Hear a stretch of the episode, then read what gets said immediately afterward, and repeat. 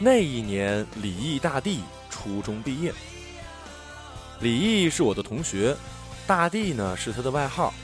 在上海市普陀区的五一中学，少男少女们都在长个子，唯独李毅瘦瘦小小，发育不良，远看像小学生，喉结很晚才突出。每逢提起他，人们都会说：“哇，李毅大帝呀！”跟着各种吐槽。因为他的外号跟形象恰成反比。李毅大帝呢是知青子女，出生在安徽蚌埠，学习成绩糟糕，有一年数学只考了六分，我没打错字，令人发指的一百分里的六分。我有一台任天堂红白机，专打一九九零坦克大战和魂斗罗，我常和李毅坐在一起，用双打模式加三十条命，一路打到最后一关。电脑还没普及，更没有 VCD，但我家有日本牌子的录像机。我俩爱看《英雄本色》系列港片，还有上格云顿的美国暴力片，偶尔还有周星驰的赌片。而李毅既没有游戏机，也没有录像机，家里只有台黑白电视机，还常飘雪花。那一年世界杯来了，据李毅大帝说，他七岁开始踢球，为什么没去少体校啊？他说了，少体校的教练来看过他，但是他实在忒瘦小，完全经不起别人一扛，就整个人滑翔出去。到现在，这个选材标准也没有变过。但我想，与其跟少体校那帮流氓混在一起，李毅还不如跟我谈天说地，下四国大战军旗，相互传阅军事历史书，多么高端大气上档次的娱乐方式。那年夏天，中考同时，世界杯开幕了。一九九四年，美国在地球另一端为照顾欧洲观众，许多比赛放到了中午与下午。对于中国人，就是子夜与凌晨。我一场直播都没赶上，只能在第二天打开电视看两眼。世界杯小组赛第二轮，漫长而残酷的中考结束了。我考砸了。等待公布分数的过程中，最后一个初中暑假开始，李毅大帝找到我说：“哎。”新民晨报杯也开始了。新民晨报杯就是上海市中学生七人制足球比赛，赛制跟世界杯差不多，但有两千多支球队，可以自由组队。先是小组赛，然后是不断的淘汰赛。那年头拜中央电视台韩乔生老师所赐，意甲最为流行，又以 AC 米兰的球迷为多。我看到各种亚平宁范儿的队名。什么 A.C. 上海、国际上海、A 米国米联合 F.C. 虹口那不勒斯、五角场罗马、桑普药水弄多利亚、安静佛罗伦萨寺、八仙桥比萨斜塔、曹阳八村贝鲁斯科尼，就差一支提篮桥基督山伯爵队了。给球队起名的任务呢，自然落到了我的身上。憋了半天，想出一个霸气侧漏、加点小文艺、小清新、加 S.M 重口味的队名。大字明中索多玛一百二十天队，听起来绕口，但有帕索里尼代言。大字明中是我所在的地标。至于那部电影，我还没看过，甚至不知道萨德侯爵，只听说有一部世界有名的禁片。凡是有人问起名字来历，我一律回答。意大利社会主义革命主旋律科教片儿，最麻烦的呢是队员，至少要凑满七人。可是我们班愿意参赛的只有我和李毅大帝两个，去哪儿挖人呢？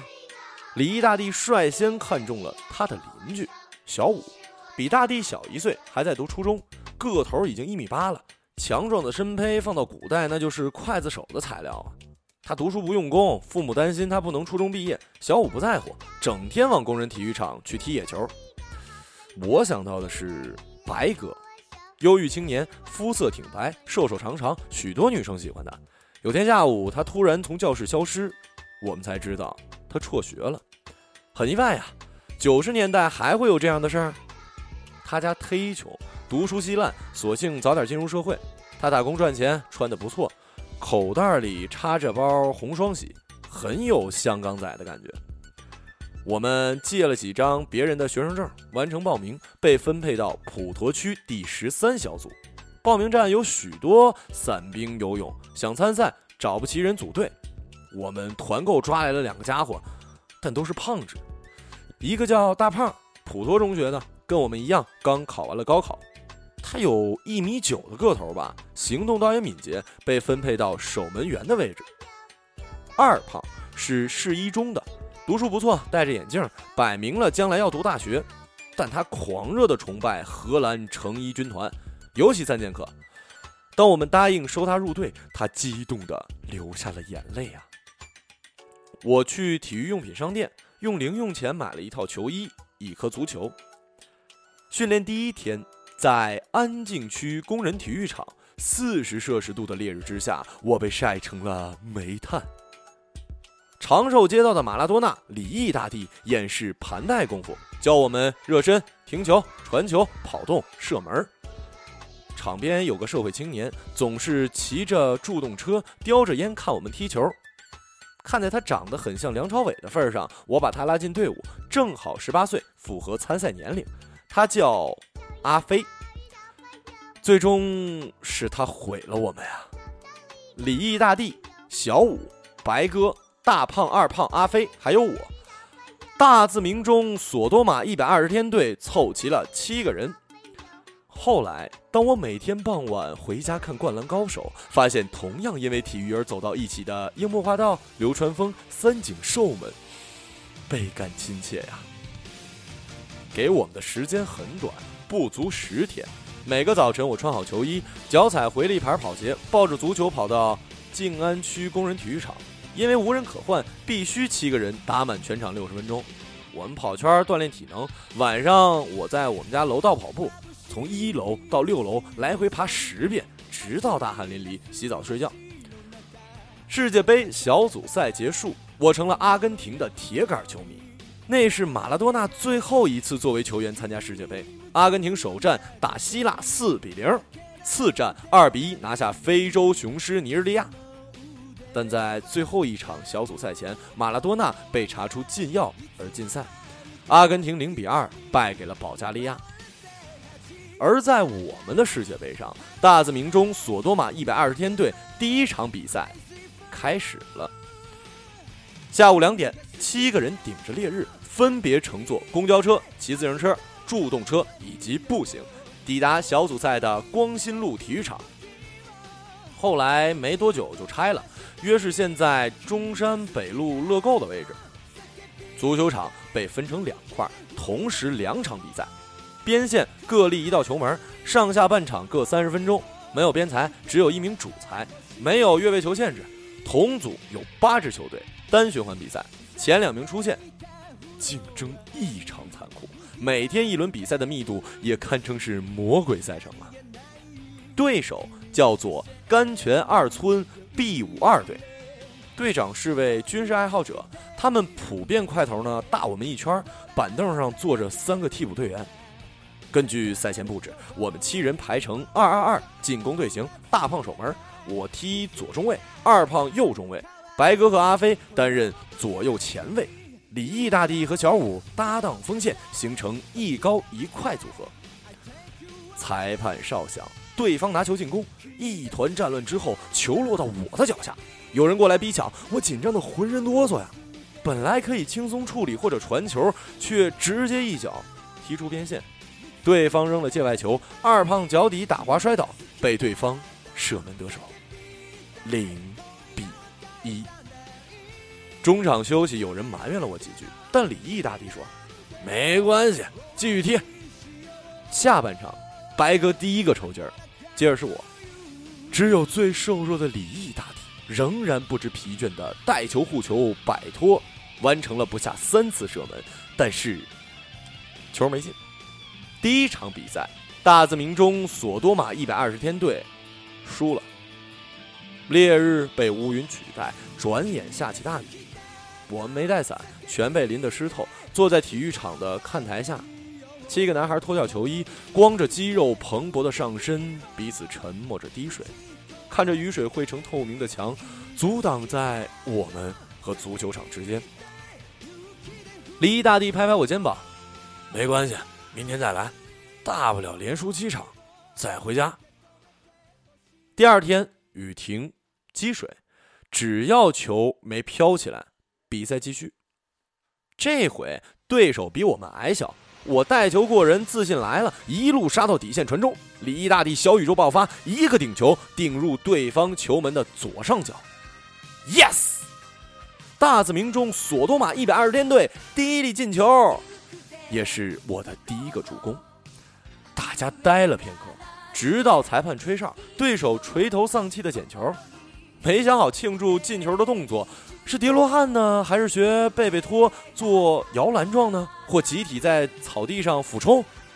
考虑到这片球场一片泥泞，布满危险的碎石子儿，我们选择了最原始的拥抱。三分钟后，李毅大帝打进第二个进球，抢球左脚推射，从守门员当下入网。中场休息十分钟，我们信心爆棚，觉得下半场还能再进两到三个。下半场。阿飞回追时把对方踢倒，一声惨叫。裁判鸣哨，对方包括替补全部冲进场里，要找阿飞算账。眼看着要打起来的节奏啊！我们这边的小五和白哥已经摩拳擦掌，阿飞满不在乎，指着鼻子问候对方的母亲。他被红牌罚下，形势立刻扭转，六打七啊，比十打十一亏多了。阿飞是中场的关键位置，防守顾此失彼，很快被攻进两球，中场二比二。到手的两分飞了。那一年呢，世界杯刚实行赢球三分制，新民晨报还是两分制，至此我们二战仅积一分。回去的路上，阿飞向我们道歉，他从小在街头打打杀杀出来，断腿见血什么的家常便饭。他保证在足球场上会管好自己，不再犯相同的错误。当晚世界杯八分之一决赛，阿根廷被罗马尼亚三比二淘汰。没有了马拉多纳的阿根廷，就像没有李毅大帝的大字明中索马多一百二十天。但是白天还有我的世界杯呢。第三天球场干得差不多了，太阳下再度尘土飞扬。没有红黄牌记录，所以阿飞照样上场。小五率先进球，接着是李毅大帝，然后是白哥漂亮的远射，最后是阿飞将功补过，四比零，赢得太他妈爽了。晚上白哥请客，在长寿路边吃白玉兰小笼包，我们都喝了啤酒。白哥和阿飞不停的抽烟，只有我什么都没沾。这个习惯呢，一直保持到今天。接着四场比赛，我们以一比零、二比一、三比二获胜。最后一场惊人的十三比零，李毅大帝演了帽子戏法，我也打进了有生以来第一个比赛进球。小组赛我们五胜一平一负，按照两分制积十一分，以第一名出线。Yes。不过我们才打进普陀区三十二强。第二天立刻进入淘汰赛，八分之一决赛、四分之一决赛、半决赛，过关斩将，对手已是正规的高中校队了。普陀区的冠亚军决赛，刚开场我们接连丢三球，包括二胖的乌龙。那届世界杯上，哥伦比亚的后卫因为乌龙球回国后被本国球迷枪杀了。下半场。李毅大帝爆发，他先进两球。最后一分钟，他远远吊门，像导弹飞进了球网，三比三。淘汰赛没有加时，后面有人排队等着进场比赛，直接点球决胜。白哥、小五、二胖全部踢飞，而我直接踢给了守门员，只有李毅大帝和阿飞命中。然而对方更糟糕，总共踢进一个，我们以点球二比一。获胜！大字明中索多玛一百二十天队赢得普陀区冠军，杀入上海市十六强。在美国世界杯四分之一决赛与半决赛的同时，作为唯一一支自由组队的队伍，我们连续击败徐汇区与虹口区的冠军，也是两支名牌的高中校队，最终晋级半决赛。李毅大帝在十四场比赛中打进三十六个球，如果是职业联赛，这是个惊人的数据啊！没有任何媒体关注我们，场边也没有啦啦队，更没有踢大腿的美少女。即便这样的战绩，我也没敢告诉我爸妈，因为他们不允许我踢球。此刻，地球的另一端，世界杯进入了冠亚军决赛，巴西对决意大利，也可以说是罗马尼奥对决巴乔。第二天，我们自己的半决赛。深夜，大家组团去了大排档，剑月七本枪，损小螺蛳，吃烤串，啃鸡腿有人把电视机搬了出来，夏天街头的树荫下，准备通宵看比赛。里伊大帝呢是意大利球迷，最崇拜的是罗伯特巴乔。鉴于阿根廷有一半的移民来自意大利，我和他从未站在对立面。子夜，我妈出现了，硬是把我拖回家睡觉了。当时我很不情愿，但要不是我妈的话，后来发生的事情可能会毁了我。第二天早晨，我早早起床，打开电视看重播。美国的世界杯冠亚军决赛竟已到了加时，最终巴西与意大利打成零比零，点球决赛。米兰老将巴雷西踢飞，巴西后卫桑托斯罚球被泡留卡扑出，阿尔贝迪尼果断射中。但罗马里奥也得手，意大利的艾瓦尼射中，布兰科同样没失手，马萨罗的点球却被塔法雷尔扑出，紧接着邓加射入。最后一球，罗伯特巴乔面色凝重，慢慢后退，助跑右腿取左上角，但是飞了。巴西狂欢，第四次捧起了世界杯。而我永远记得罗伯特巴乔哭泣的样子。吃完午饭，来到静安区工人体育场，半决赛前的最后一次训练。大字名中索多玛一百二十天队，却只剩下了六个人。阿飞不见了，因为他杀了人，就在昨晚。十个多小时以前，世界杯决赛。我的队友仍在大排档，比分迟迟零比零，陆续回家睡觉了。直到点球决胜，只剩下李毅大帝和阿飞两个人。巴乔踢飞点球的瞬间，李毅大帝愤愤地踢飞了一个啤酒瓶，滚到了某个家伙身边。那人恰好是李毅大帝的邻居，也是个街头混混，仰仗人高马大，走到面前嘲笑：“呀，这不是大帝吗？干嘛火气这么大呀？”从小到大，李毅因为生的瘦小，总是遭各种人欺负。他最恨别人这种语气，又加上意大利丢了冠军，便一拳揍到了对方。不曾想，对方有三四个人围拢过来对付他。阿飞上来帮忙，他习惯性的把啤酒瓶砸碎，举着锋利的碎玻璃冲了过去。一阵厮打之后，欺负李毅的混混胸口插着碎玻璃，倒在血泊之中，眼睛瞪大，死了。阿飞成了杀人犯，他第一个逃跑，然后是李毅大帝。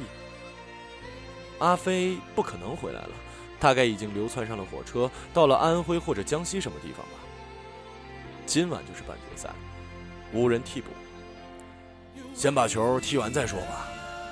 这是李毅大帝唯一的一句话。傍晚，我们随便吃了面包和热狗，穿上新买的统一颜色的球服，坐了一个半小时公交车，横穿大半个上海，抵达传说中的五角场。七点半，江湾体育场，中国现存最古老的体育场，可容纳五万人，两边各有中国古典式的拱门，民国时代最有名的建筑之一。足球场四角打出灯光。照亮绿油油的草地，好像在参加甲 A 联赛。与我们争夺决赛入场券的是静安区名校华东模范中学足球队，领队是他们副校长。看台上有几百名啦啦队，穿统一漂亮的校服，全是华东模范中学的，竟然大半都是美少女。我们这些屌丝望洋兴叹，羡慕不已啊！今晚。对于李毅大帝而言，是命运的分水岭。足球场边出现了体育运动技术学院的教练，据说是专门来观察他的，可能破格选入青年队。裁判清点人头，发现我们少了一人，便问我们要不要替补队员。大帝说：“没替补，就这么踢吧。”半决赛从第一分钟开始就是七个打六个。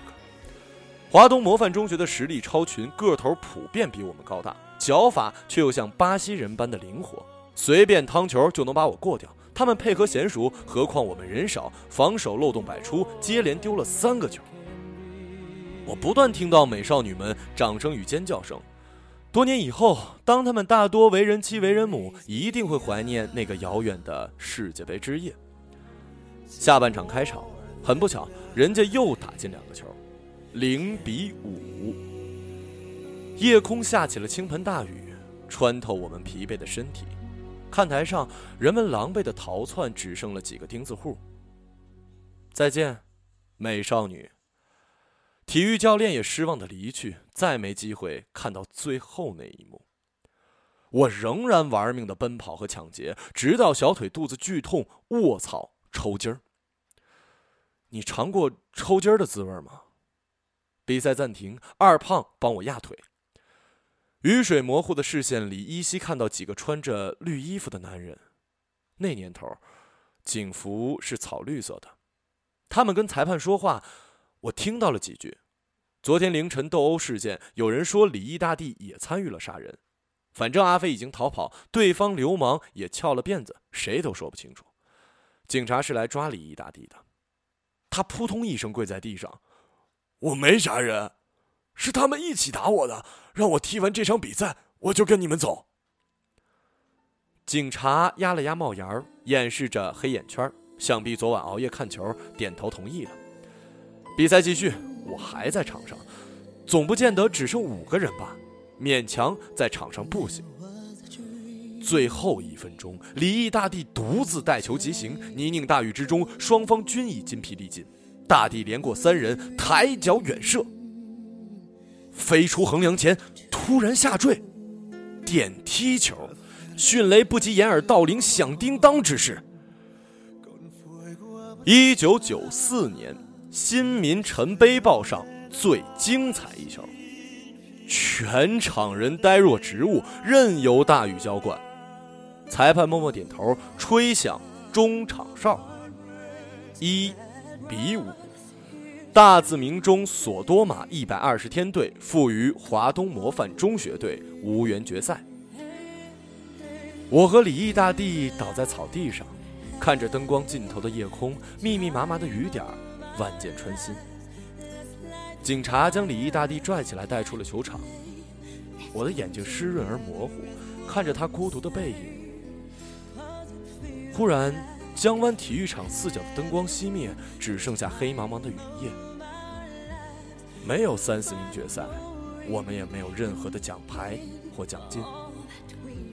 那一年，华东模范中学拿下了总冠军，大家公认他们是巴西队，而我们大字明中索马多一百二十天是屎样的中国队。新民晨报杯至今仍在举办。二十年来，所有打入十六强的球队都是各所名校的校队。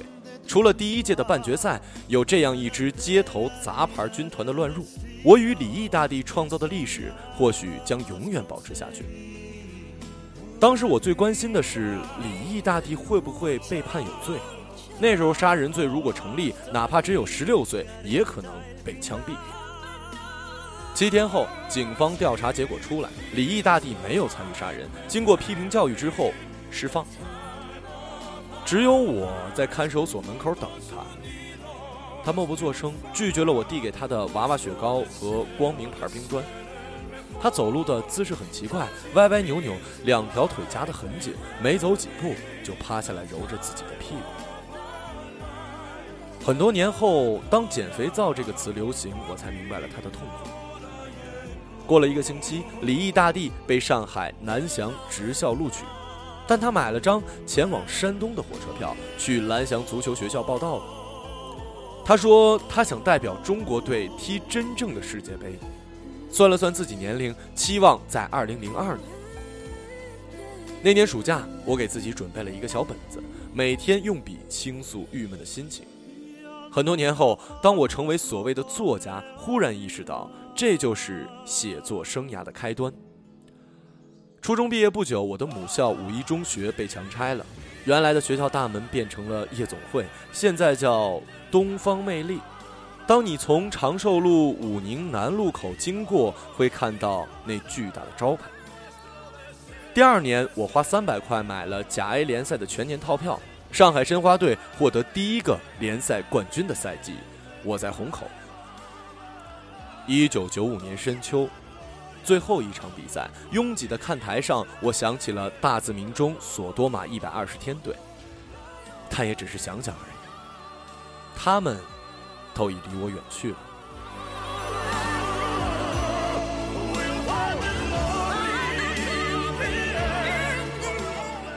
杀人潜逃的阿飞成为公安局通缉令上的熟面孔，总是出现在街头的布告栏四周紧挨着老军医的小广告。他在中华大地流窜了三年，最终在北方某县城落网，判处死刑，枪毙。小五一度也想去踢球，但被足球学校拒之门外。后来成了待业青年。我最近一次见到他，大约是两千年，他在逐门逐户的推销保险。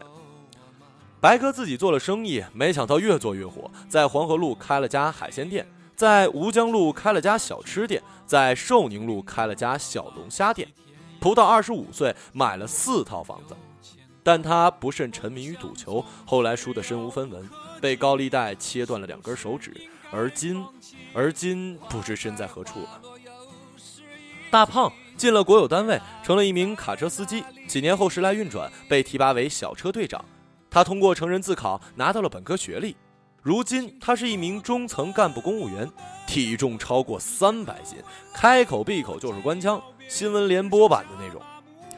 二胖是个好孩子，高考拿到了七百多分，进了复旦大学新闻系，成了一名出色的调查记者。几年前，他去某省调查征地拆迁血案，深夜，莫名其妙的死在了酒店楼下。当地警方定性为跳楼自杀，但所有人都相信他是被杀的。至于李毅大帝，我再也没有过他的消息。一九九七年，球迷老荣的大连金州不相信眼泪以后，我有很长一段时间不看中国足球了。有时候我会梦见一九九四年的夏天，美国世界杯冠亚军决赛上，巴乔踢飞点球后的第二天，在上海江湾体育场的灯光下，大字中索多玛一百二十天队，还有李毅大帝离开球场的雨中背影。后来我听说甲 A 联赛里有一个球员叫李毅，是个很会进球的前锋，护球啊、盘带啊、射门啊，老牛逼了。我上网看了照片，跟我的初中同学李毅还真有几分像，年龄也差不多，出生地也是安徽的蚌埠。虽然身高差距太大，不过男生在二十岁后才蹿个子的先例也不是没有。二零零二年。中国男足第一次打进世界杯决赛圈，就在我们临近的韩国和日本比赛。我想，李毅的梦想实现了吗？代表中国队参加世界杯了。很遗憾，我在中国队的大名单里没有看到我的同学。零比二输给哥斯达黎加，零比四输给巴西，最后一场对土耳其，有人说赢球可能出现，结果。零比三，再见，中国队。我本以为四年后的德国世界杯能再看到他们，但没有。这些年里，网上流传起李毅的各种名言：天亮了，恶有恶报。我护球很像亨利，球迷骂我是因为我有威胁，谁让我踢得好呢？我从来不会耍什么大牌啊。此球让我。铭记一生。我喜欢巴萨，但我却想去拉科和瓦伦西亚。皇马，他们的锋线很强，不过后防却不好。我才发现，百度贴吧里最有名的李毅大帝，并不是我的初中同学。但自那以后，我开始四处寻找我的初中同学李毅。他去过山东蓝翔足校，在整个蓝翔足校的花名录里，我找到三百六十九个李毅。再仔细筛选他们的年龄和籍贯，终于发现了我的初中同学。他十八岁那年，代表一支业余队参加了乙级联赛。预赛阶段的球场上，他的左腿被人踢折，因为医生的疏忽，最终断腿没有接好，左腿比右腿短了十厘米，一辈子都需要拄拐杖为伴。李毅再无可能踢球，只领到三千块的赔偿，消失了。我没有放弃过寻找他。又过了四年，南非世界杯，我还是没有看到中国队。那一年中超联赛的李毅大帝快退役了，全年出场一次，进球为零。二零一四年六月，巴西世界杯，傍晚我开车经过西康路，靠近长寿公园。从前这个路口叫做大字明中，堵车风景时，无意看了一眼窗外，好像有个什么混了进来。今晚百度贴吧在外面搞活动吗？啊不不，是一块招牌，在一家街边小店，布满油腻和污垢。李毅大帝包子铺。我路边停车，冒着被罚款两百块的危险，来到这间微不足道的包子铺。几屉包子冒着热气，收钱的是个女人，三十岁上下，一看就是外地农村来的。我猜她是产后发胖，脚边跟着个五六岁的男孩，拖着鼻涕问妈妈要包子吃。然后，我看到了他。包子铺内有个男人做着擀面皮儿，刚做完的包子正要放入蒸笼。他背后有一副拐杖。虽然相隔整整二十年，五届世界杯期间，巴西拿了两次冠军，法国一次，意大利一次，西班牙一次，阿根廷一次没有。不知道这次轮到谁呢？可我依然认得他。上海市五一中学初三二班，他叫李毅，外号大帝。小男孩回头管他叫爸爸。他从兜里掏出一粒糖，不耐烦地说：“一边玩去。”我走到他面前，看着他的眼睛问：“兄弟，包子怎么卖？”两块钱一个。我掏出十块钱说买五个，但他努了努嘴，指着门口的胖女人说。钱交给我老婆吧。我交了钱，还想说什么，喉咙却堵塞了。他依旧低着头做着包子，把我当做路人甲或者是死尸尾巴。房间里闷热的像火化炉，只有台上有一个小小的风扇，他的汗水滴落，混进面粉，被我们吃掉。后面有人排队，我退回路边，镜面上的蒸汽却不曾褪去，带着咸味儿。一个礼拜后，凌晨时分，我独自出门透气，一路走到了大字明中。李毅大帝包子铺，那道窄门开着，露出诡异的白光。有台破旧的小彩电正在直播世界杯 D 组的小组赛，意大利对哥斯达黎加。幽暗的屋子深处，女人抱着孩子睡觉，还有一个男人默默地看比赛。他打着赤膊，后脑勺堆起肥肉，汗滴纵横在后背。忽然，他看到了我，艰难地撑起拐杖，傻笑着露出发黄的门牙。亲爱的朋友，我想跟你拥抱，他却跟我说：“哎呀，早上六点才有包子呢。”再见，礼仪大帝。有人说，时间夺去了我们轻狂的眼神，却给了我们嘴角上扬的资本。对不起，我只同意前半句。我说，人这辈子仿佛一次漫长的足球比赛，而我们大多数人，就像我的同学李毅大帝那样，只能看着别人成为梅西。但在那一夜，你有没有问过自己：我真的输了吗？比赛。才刚刚开始。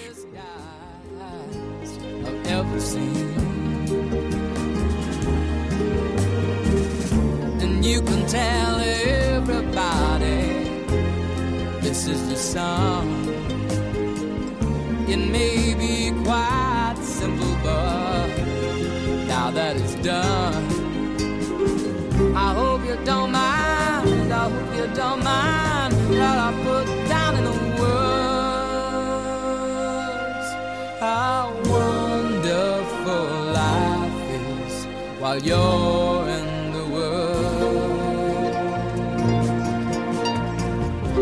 you don't mind. I hope you don't mind that I put down in words how wonderful life is while you're.